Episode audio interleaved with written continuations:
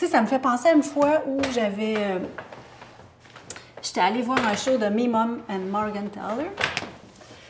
Puis, ça, c'est un groupe de. de un petit peu punk, là. Un petit peu.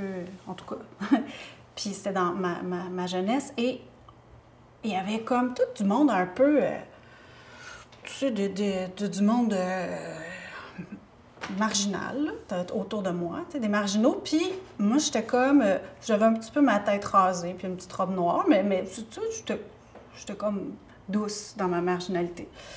Et, euh, et là, tous ces colosses-là autour de moi, puis là, il y a, y a- y a le groupe qui est en train de chanter, tu sais, puis à un moment donné, là, le monde se sont mis à sauter dans la salle, tong, tong, en suivant le rythme de la toune, tu sais, puis c'était comme une danse ska, là.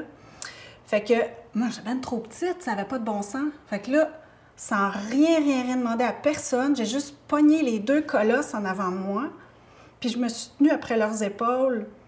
Et là, là, je sautais, là, bam, bam!